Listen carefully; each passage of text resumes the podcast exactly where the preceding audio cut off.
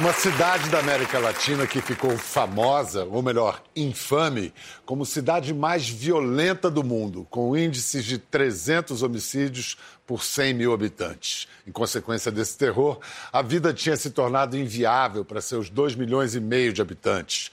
Isso menos de 20 anos atrás. Hoje, um morador da periferia dessa mesma cidade pode sair para trabalhar e, em vez de horas perdidas em ônibus lotados, fazer o mesmo percurso em menos de 15 minutos e ainda com a ajuda de escadas rolantes. Na volta para casa, tarde da noite, o trabalhador pode caminhar por calçadas bem pavimentadas, ruas iluminadas, com a presença de policiais em todo o caminho. E mais, Dá para ir a pé à biblioteca pública do bairro, onde se pode passar o dia inteiro lendo e acessando a internet de graça. É tudo verdade. Esses são exemplos da vida real, de vidas reais transformadas pela boa governança na cidade de Medellín, em nossa querida vizinha Colômbia. Nossa conversa hoje é com um jornalista e escritor que, como prefeito de Medellín, foi um dos responsáveis pela incrível transformação da cidade. Recebam com seu melhor aplauso Alonso Salazar. Eu vi vários cariocas aplaudindo, sabe por quê? Inveja. Primeira vez que você vem ao Brasil? Hombre, esta é minha terceira ocasión en Brasil, pero desafortunadamente siempre ha sido de paso. No, no he tenido tiempo de quedarme a, saborear este país. A gente se pergunta no Brasil por que, que nós somos tão distantes dos nossos vizinhos latino-americanos. Não é só a língua, o português e o espanhol. Só o futebol parece que nos aproxima, né? O que, que nós temos em comum? Bueno, tenemos en, en positivo el fútbol, las posibilidades de mercado común que van creciendo y terriblemente negativos los problemas, el narcotráfico y violencia. Y... Pero yo creo que tenemos que saltar con más frecuencia ese, ese mar verde del Amazonas. Son siete horas, ocho de Medellín aquí, por ejemplo, pero bueno, no está tan lejos, ya, ya es mucho más fácil venir. É, mas não é só geográfico, é culturalmente, né? É, nós poderíamos nos aproximar mais, até para enfrentarmos esses problemas que são tão semelhantes. Né? Yo creo que eh, si los, nuestros gobiernos tuvieran una mayor disposición a ese acercamiento, al intercambio cultural que es tan fundamental, al aprendizaje mutuo de las, de las lenguas, eh, podríamos avanzar más, porque la experiencia es que quienes llegan de Colombia a Brasil incluso muchos, miles se van quedando. Igual sucede con la gente que va a Brasil, se siente como, como en casa propia. El, la lengua es, es un, uma pequena dificuldade que teríamos que sortear com uma facilidade. É, eu, diante de alguém que fala o castelhano, o espanhol, eu não ouso falar o meu portunhol. Prefiro falar em português e, e assim nos compreendemos. O que há é, é, também é carência de informação para muitos brasileiros hoje, Medellín ainda é aquele lugar perigoso, porque as notícias ruins chegam mais rápido, com mais impacto. As boas demoram mais. A transformação de Medellín, muita gente não sabe. Ainda tem muita gente que tem medo de ir a Medellín? Não, ao contrário, ao contrário. Medellín há 10 anos, 15 anos, era marcada con estrella negra por todos los gobiernos, todas las embajadas. Encontrarse un turista extranjero en Medellín era una verdadera sorpresa. Hoy, hoy, hoy es eh, fácil y es común y la, la, ciudad, digamos, está de moda. Está de moda por su resurrección, por su renacimiento, incluso por su historia trágica, porque hay una especie de turismo que va a descubrir cómo era la realidad de la ciudad y qué cosas se hicieron para transformarla. Y también, hay que decirlo, hay quienes van por la famosa figura esta de Pablo Escobar, não? E... O Alonso escreveu uma biografia do Pablo Escobar. É, mas, assim, para a população de Medellín, qual era a pior consequência do narcotráfico e do poder no narcotráfico na vida das pessoas, no dia a dia? A violência. É que Pablo Escobar foi um tipo excepcionalmente violento. Lo hizo famoso en el mundo que confrontó al Estado. y asesinó candidatos presidenciales y ministros y alcaldes y, en fin, y dinamitó a muchísima gente. Pero en el daño profundo que hizo hacia la sociedad fue mover a miles y miles de jóvenes a, una violencia que no se sabe muy bien a, a qué iba, era más bien como autodestructiva, como de una implosión, un reventarse hacia adentro. De 1980 y, y la década de los 90 perdimos cerca de 80 mil jóvenes en guerras desatadas por este furor del narcotráfico y, y, y, la tradición violenta. Pablo Escobar es sinônimo de violência. O Alonso Salazar ele se tornou prefeito de Medellín, mas antes ele foi trabalhou como jornalista e como jornalista ele deixou a sua, ele influenciou a, a transformação na cabeça da, da população de, de Medellín. Ele, ele tinha um programa em que a população é, participava de um programa em que a população se reconhecia, se sentia representada, estimulada a mudar. Era um programa, assim, me parece, com recursos modestos, mas que comunicava muito. A sua experiência de jornalista, como ela te ajudou na prefeitura, no trabalho de prefeito? Bueno, yo, yo, me pasé 20 años o más de mi vida en esto que lo que ustedes llaman favelas, que para nosotros son comunas. comunas. comunas. El programa este Arriba mi barrio que hicimos era para que la ciudad se pudiera ver, para que unos sectores sociales entendieran qué pasaba en otros. Y mira, eh, cuando fuimos a grabar, nos, nos sorprendió mucho que la gente no quería mostrar sus problemas, sino sus potencialidades no quería mostrar las partes más feas de su barrio, sino que adornaban alguna calle para que grabáramos el programa allí. Y entonces me enseñó a entender que atrás de la pobreza y de la marginación hay otro elemento que es fundamental para la administración pública y es la dignidad de la persona, su autoestima. Y que es a ella, a esa dignidad y a esa autoestima a la que hay que apelar. El Estado debe apelar para lograr una recomposición social. O Alonso foi um é um escritor e foi best-seller na Colômbia com esse livro Não Nascimos para Semilha, não, não, não Nascemos para Semente. E era um livro sobre os jovens sicários, jovens matadores. E que possivelmente o seu trabalho de repórter ajudou você a apurar essas histórias. Ese fue un libro que salió en eh, 1990. Yo no sé de dónde ha sacado usted ese libro por aquí en estas tierras tan lejanas. Eh, no ha sido traducido al, al, portugués. Mas vendeu muito lá, né? Sí, sí, fue, fue, fue un bestseller en, en Colombia. Y fue ese primer retrato, ese primer retrato de la, de la violencia urbana, de esa violencia que estábamos padeciendo tan nefastamente. En esa coyuntura, donde yo escribí este libro, fueron asesinados tres candidatos a la presidencia uno del liberalismo, que es partido oficial, y dos de la izquierda. Era, era una cosa absolutamente loca lo que Colombia estaba, estaba viviendo.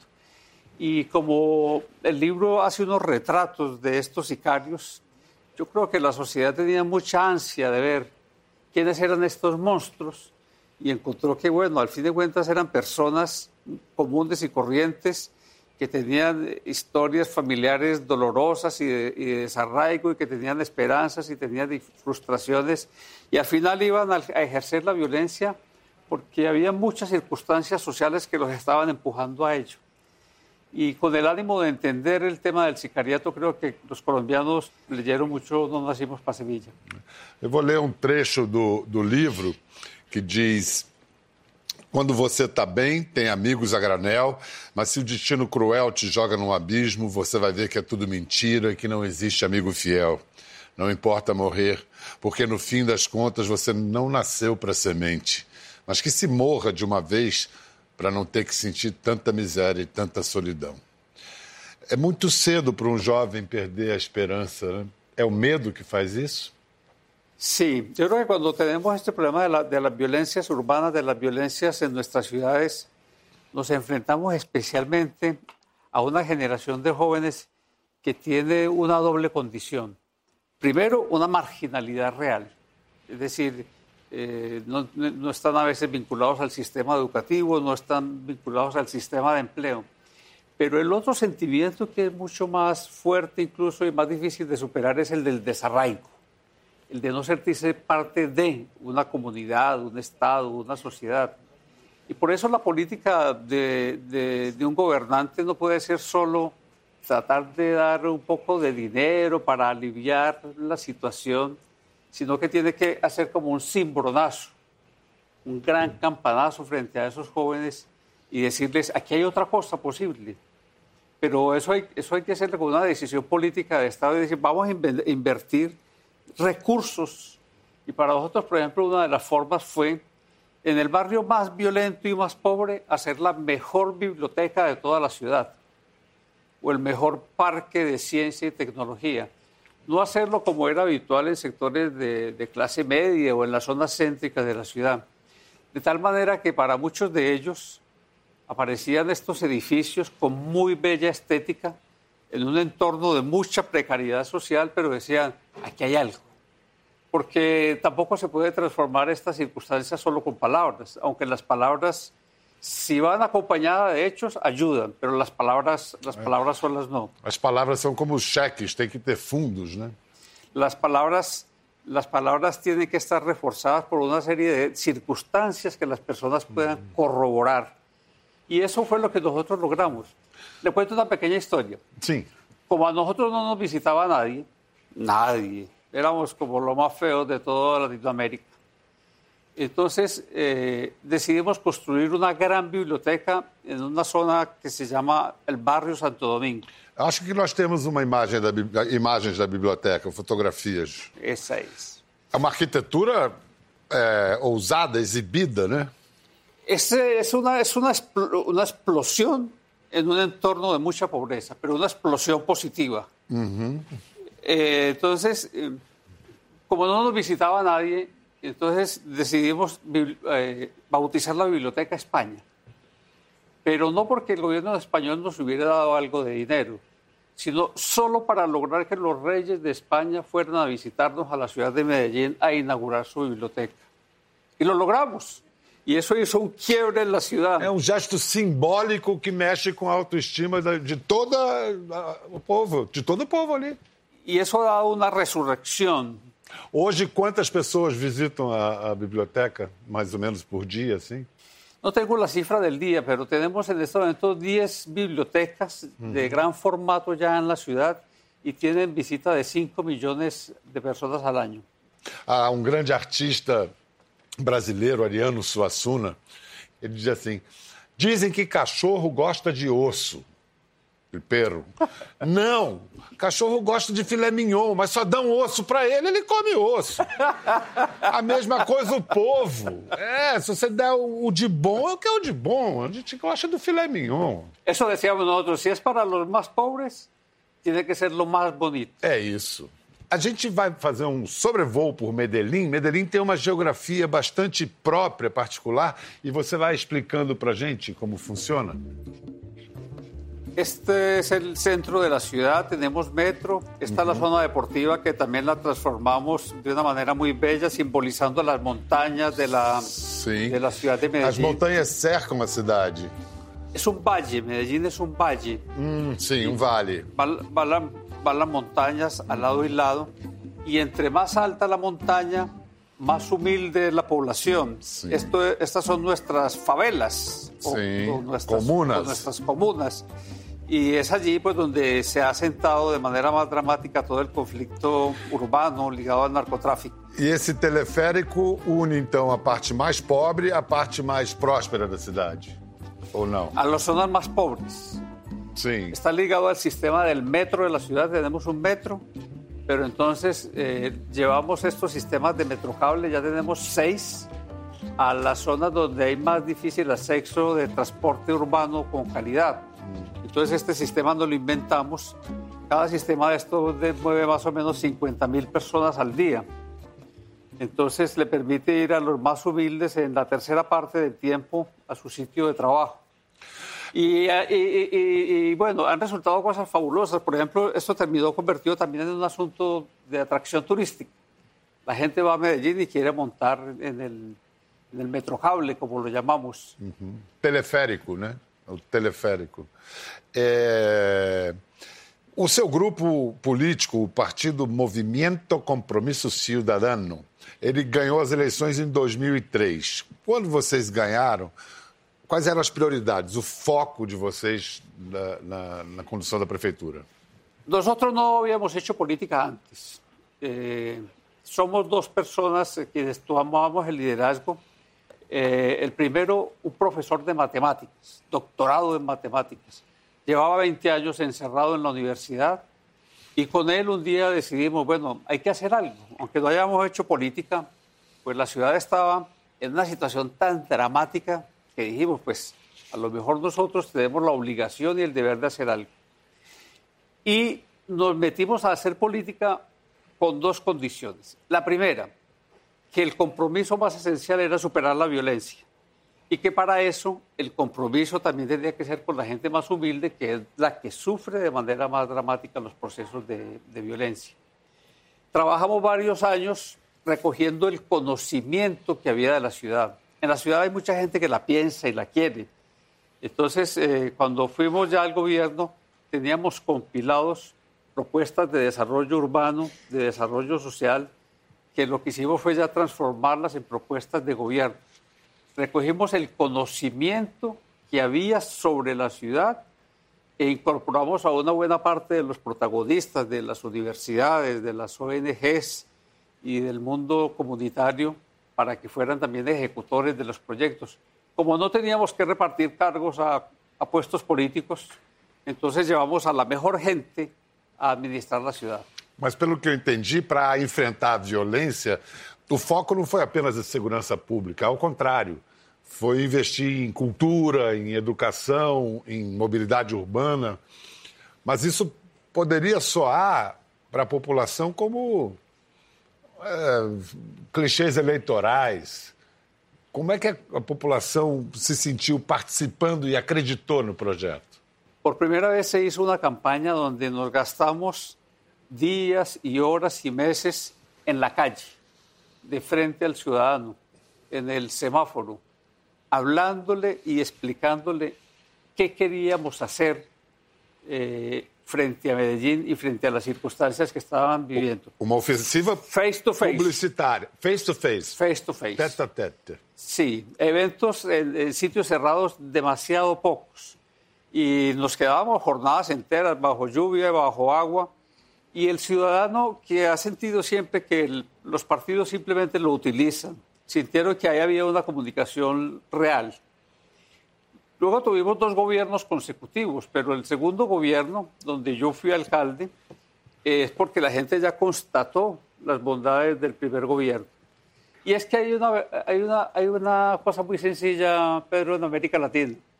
Si no se robara la plata, todo rendiría mucho.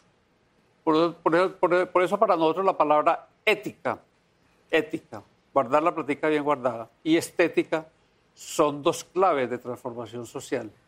Y la gente vio que la, la, paz, la plata rindió. En realidad hicimos un número tan grande de obras durante estos ocho años de nuestros gobiernos que eso es lo que generó lo que se llama el modelo Medellín y que por fortuna hoy, eh, aparte de Pablo Escobar, es otra razón por la que va la gente del mundo a visitarnos.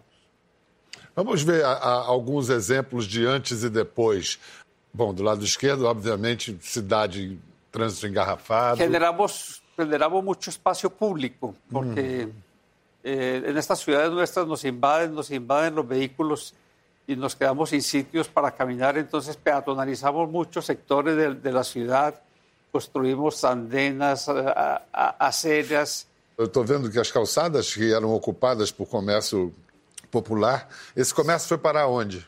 Todos esos comercios los, los reubicamos porque le, le, enseñamos a la gente, mire, el, el espacio público es el, el, espacio donde todos somos iguales. El estrato alto o el medio o el bajo que camina por el espacio público debe, debe tener eh, las mismas condiciones y la, y la misma calidad. Esto es muy lindo. Son las escadas rolantes. En, en una zona de, que se llama Comuna 13, también golpeada mucho por la violencia. Algún día yo dije, bueno, ¿cómo vamos a tejer aquí? ¿Cómo tejemos una, una zona que la miras de frente y habría que subir 700, 800 escalones para ir hasta las casas más altas. Entonces, por aquí abajo tenemos el metro, entonces hicimos un corredor hasta este punto donde inicia la pendiente y ahí levantamos estas escaleras eléctricas en cuatro tramos, cuatro tramos e transformaram total, totalmente o entorno. Você tá, a gente está vendo vários exemplos de transformação urbana, mobilidade, é, cultura. E na, no combate à violência, ao banditismo, à segurança pública, como foi encaminhado? Lo más importante el tema de la seguridad pública es que el Estado esté en el territorio, como una cosa natural. El Estado es la policía, o sea que la policía también debe estar en el Agentes territorio. do Estado. É. Sí, pero no solo, no solo la policía, debe estar también eh, el- todo el sector de la salud y de la, y de la educación y todas estas propuestas de desarrollo urbano. Entonces no, no- no es una estrategia de entrar a confrontar eh, grupos delictivos, sino de tomarse con acciones tangenciales la escena. Y esas escenas se volvieron institucionales. Só uma coisinha a mais. Os índices, as pesquisas indicando índices de popularidade eram do, do- da prefeitura, do governo, eram decisivos para as medidas que vocês iam tomar? Vocês tomavam decisões a partir dos índices de popularidade que as pesquisas demonstravam? Nosotros tomamos la decisión de hacer inversiones tomando el mapa de la ciudad y viendo dónde, dónde estaba la mayor pobreza y la mayor inequidad. No dónde habían votado por nosotros, no. Dónde estaban los mayores niveles de inequidad y dónde era más urgente hacer los ajustes. Y allí fue donde priorizamos la inversión. Pero no, gobernar por popularidad es una trampa. Incluso no se toman a veces medidas necesarias por temor a afectar intereses de personas, porque esas personas entonces vamos a perder sus votos. En ese sentido, nosotros somos tal vez un poco mal, malos políticos, poco calculadores, y tomamos decisiones que debían tomarse y que quizás ningún otro político hubiese tomado. Ah, não sei se vocês são maus políticos, porque essa era a atitude do Nelson Mandela no governo. Ele dizia: eu não governo, não governo por índices de popularidade, eu faço o que tem que ser feito. Bom, eu acho que é hora de incluir alguém falando da minha querida cidade do Rio de Janeiro, alguém que tem autoridade para falar, uma cidade que enfrenta problemas semelhantes, porém até maiores que Medellín enfrentou. Ele é um especialista em segurança pública, está na TV Globo do Rio hoje, já foi chefe da Polícia Civil do Rio de Janeiro. Vamos aplaudir Fernando Veloso.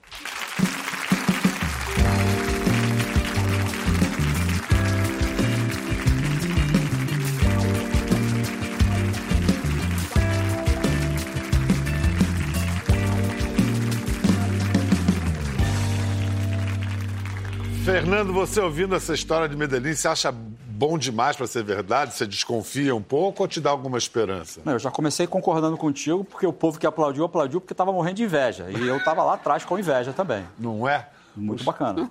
Muito bacana. Os cariocas. Você acha que a, a- a- a gente pode, de fato, comparar a realidade? Porque uma coisa, por exemplo, Medellín tem 2 milhões e meio, um pouco, quase 3 de população. O Rio de Janeiro tem mais de 14. 17, uma É, é, o 17,2. Grande Rio tem 17 É, o milhões. Rio. Isso é determinante? Olha, Biel, eu acho que a gente tem uma grande lição a aprender, tanto com Medellín como com Bogotá. Porque Bogotá tem aí já pouco mais de 8 milhões de habitantes, então aproxima um pouco da realidade do, do nosso estado do Rio de Janeiro. É, o que, e, e nós temos semelhanças, né? A pobreza que está no, no Brasil também está na Colômbia. Né? A corrupção que está no Brasil também está na Colômbia. Né? A violência policial que está no Brasil também está em certa parte na Colômbia. A presença do tráfico de drogas na nossa vida também está na, na vida da Colômbia. Acho que a diferença essencial, acho que a maior lição é, que a gente pode extrair né, dessa guinada que Medellín, Bogotá né, é, deram é a seguinte: por trás dessa transformação, mais do que um projeto de, que trouxe uma revolução urbanística, mais do que um projeto que colocou a educação como algo é, é, determinante para transformar uma cultura, mais do que tudo isso, foi, teve uma decisão política que que garantiu isso, que efetivou isso. E uma gestão pública eficiente. Porque se a gente for olhar para o Rio, a gente já teve alguns projetos que a gente poderia dizer que se assemelham um pouco a isso. Né? Inclusive projetos de, de, de é, locomoção, né? De, de, de movimentação das pessoas, que facilitaram a vida das pessoas, mas eles não estavam associados a outros projetos. Quer dizer, são, são cada um trabalhando na sua área. A Colômbia conseguiu fazer isso, acho que ela conseguiu colocar todos eles alinhados em sinergia. Acho que essa foi a grande diferença para vencer os grandes desafios que eles tinham lá. Fernando, é, você, desde que você deixou a chefia da Polícia do Rio, o que, que mudou? Qual, qual, os desafios permanecem os mesmos? Mudaram em relação à segurança pública? Olha, eu acho que é, a polícia ela tem, ela tem que enfrentar uma questão que ela até hoje ela não enfrentou. Em certa parte, ela talvez não avance nesse sentido porque a gente não cobra, a gente como sociedade não cobra isso, que é, é, é assumir que a legitimidade da ação policial, a força, o poder da polícia, ele não está na, na, nas armas que a polícia emprega. A polícia tem que ter força, tem que ter o poder para enfrentar né, é, o narcotráfico, mas ela, o poder principal dela vem através da legitimidade que ela tem junto à sociedade, ou seja, quando ela decide acolher o cidadão, que foi um pouco do que foi feito é, na Colômbia. Nós não fizemos isso ainda, a gente ainda está vivendo muito numa onda de é, é, equilibrar o poder da polícia ou, ou fazer com que a polícia tenha mais poder do que o crime. Isso é importante, é necessário, a polícia não pode ir para jogo perdendo, mas tem uma outra, um outro viés aí que para mim é tão importante ou até mais, que é a legitimidade da polícia em relação à sociedade a qual ela serve. Houve um momento simbólico, todos lembram das imagens, em 2010, que foi a tomada pelas forças de segurança, da retomada da Vila Cruzeiro e do Complexo do Alemão.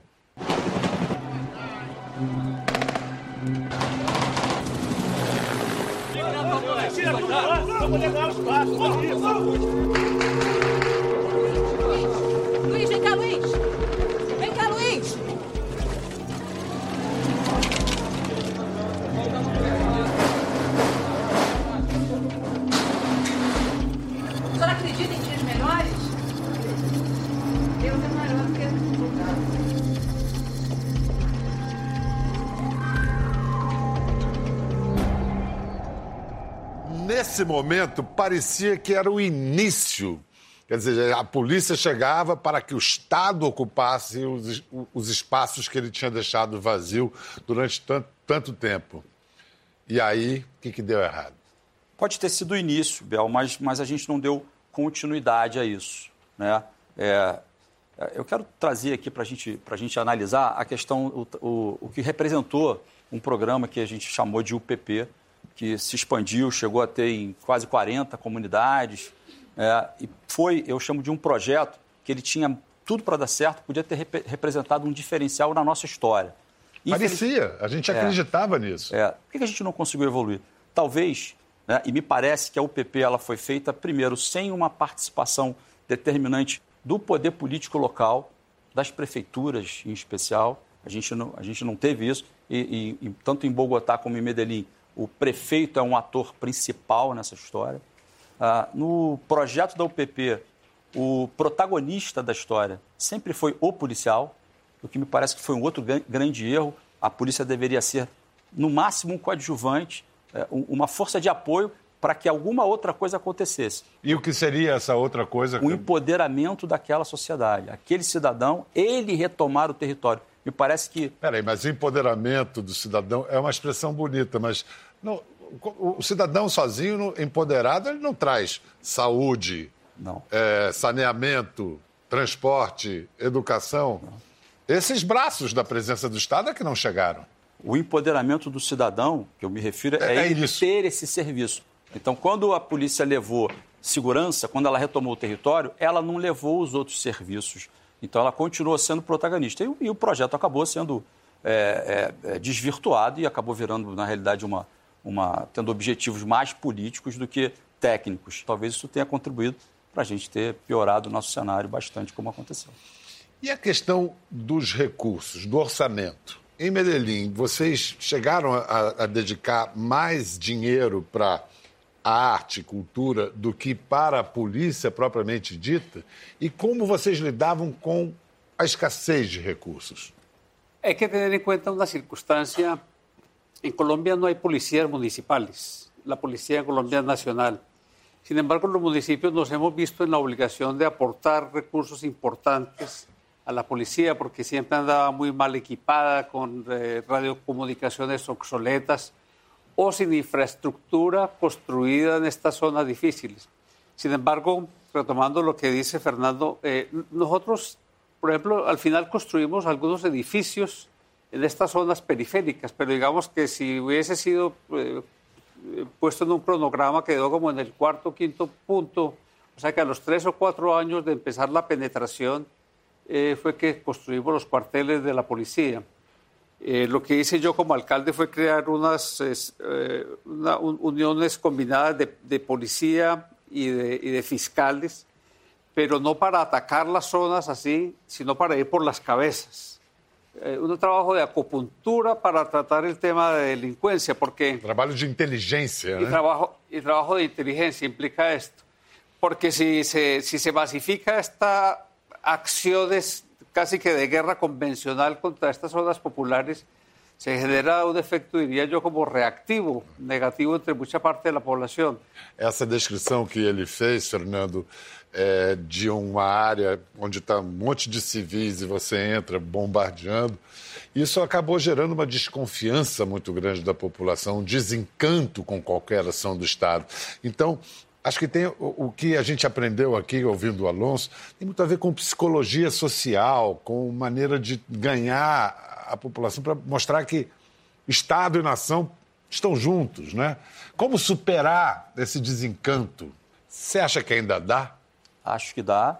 É, e uma prova que dá é a presença do Alonso aqui. A em que sentido? Porque eles têm uma dificuldade. A gente viu 380 né, é, taxa de, por 100 mil é, habitantes de morte, cair, chegar até 16 em Medellín, Bogotá também fez. É, a gente não tem uma questão que, que é, a Colômbia enfrentou, que é o terrorismo.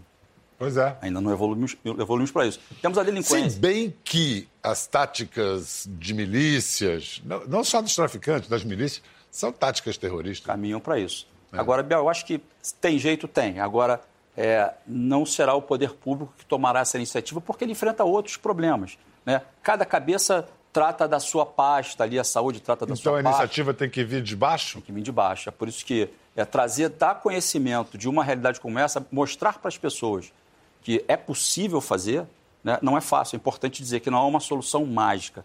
Não é um botão que a gente aperta e vai transformar. Mas é um processo que é um processo que nem é tão caro assim, porque nós já gastamos muito com segurança, só que nós gastamos em algo que não nos dá o retorno que a gente precisa. E é um processo que ele nem é tão longo assim, porque se a gente imaginar o estado em que estava a, a violência na, na, Colômbia e onde ele chegou, em menos de 10 anos, é. né? dá. Dá para fazer. Alonso, Fernando, na Colômbia e no Brasil, hoje sopram ventos conservadores. Houve uma mudança aí, e não só na Colômbia e no Brasil, no mundo todo hoje. Isso representou algum retrocesso na Colômbia, por exemplo, em relação às conquistas recém-alcançadas? Eh, en Colombia hay una gran autonomía municipal. Esa es una fortaleza de nuestro, de nuestro sistema político. Medellín es una ciudad que, como venimos a demostrar, que manejando bien sus recursos, pues tiene cierta, no le sobra la plata, pero tiene cierta solvencia para desarrollar programas. Fernando, o, o, no que a política de segurança pública do, do, nosso governo federal, do governo do Rio, é, difere da proposta adotada em Medellín? As principais distinções? Olha, eu poderia destacar uh, uma, uh, uma principal, né, uma das principais, a questão da, da, das decisões tomadas com base em indicadores. Né? Quando a gente estuda o que foi feito lá, eu tive a oportunidade de, de conhecer em Bogotá, ali, quando foi, a gente foi fazer um trabalho lá, é, e a gente percebe assim que as decisões políticas elas são tomadas, as decisões de políticas públicas elas são tomadas com base em algum indicador, alguma coisa que foi feita, foi medida e interpretada como dando certo ou não. Acho que essa é a primeira diferença. Nós aqui no Brasil não temos esse hábito. A gente toma as decisões em determinado momento. A gente acha que um, um dirigível vai, vai resolver a segurança do Rio, aí a gente coloca um dirigível ou coisas do gênero. Então, tem, tem É, é... Mínimo de ciência, você está falando. Mínimo de ciência, né? É, gente, é. Uma decisão com base em evidências. Acho que essa é a primeira. E a segunda é, é a questão da transparência. Eu acho que a participação da, da sociedade na gestão da coisa pública ela é importante. Talvez ela seja a maior defesa né, que a sociedade tem para que o próximo governante, que venha com uma política, com uma ideologia diferente, ele não é, destrua tudo, coloque tudo abaixo e tente reconstruir aquilo de uma outra maneira. A única defesa que eu percebo na democracia é a sociedade assumindo esse papel de, de, de luta por aquilo. Teve uma. Eu soube de um cartaz que tinha na prefeitura de Bogotá que dizia mais ou menos assim: Alonso pode até me corrigir se eu estiver errado, mas se tirarem, se nos tirarem os livros, nós é, é, apresentamos as armas, se referindo às bibliotecas. Eu não sei se os termos são mais ou menos esses. Quer dizer, isso é uma fala da sociedade dizendo eu quero essas bibliotecas aqui, elas são importantes para mim. O tema do conhecimento em geral y la educación creo que es la gran palanca de superación y de mejoramiento de estas circunstancias. Y lo ve uno cuando recorre toda América Latina. Eso yo coincido con Fernando. Pero además la educación es la gran estrategia de equidad en este tiempo. Porque ¿qué se puede distribuir hoy? Tierras, máquinas, hay que distribuir conocimiento. Y la educación, la educación pública de calidad, que distribuya, por decirlo de alguna manera, más y mejor conocimiento a estos sectores, es la que le va a dar también el chance de ser competitivos en los mercados que se están abriendo. Muito obrigado, Alonso. Foi um prazer. Muito obrigado, Fernando. Moral da história que a gente tem para aprender com os colombianos. Eu acho que o que a gente tem que dizer para as pessoas hoje, que é o que está todo mundo muito angustiado, né, em razão dessas ondas que vêm e que vão, em razão da frustração que nós tivemos no Rio por conta do fracasso das UPPs é o seguinte: tem jeito sim. A gente só precisa é se dar ao direito de tentar cometer talvez erros novos e deixar de cometer os mesmos erros que cometemos ao longo desses anos. Não tem solução mágica para resolver um problema que é complexo. Tem jeito. A próxima. Gostou da conversa? No Globoplay você pode acompanhar e também ver as imagens de tudo que rolou. Até lá.